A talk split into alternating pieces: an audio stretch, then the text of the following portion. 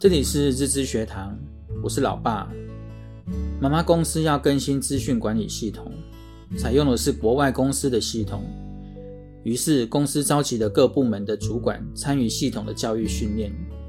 十位成员中，只有他不是主管职，是总经理指定他参与。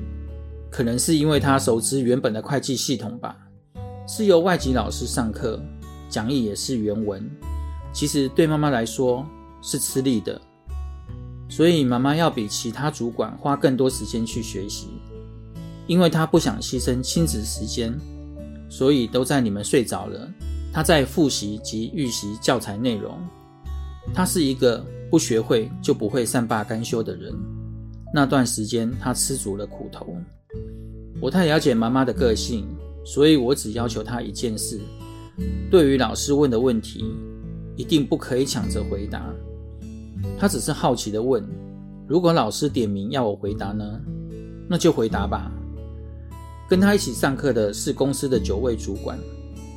如果你太主动积极了，可能会让他们觉得没面子，也会让他们觉得自己被冒犯或受到威胁。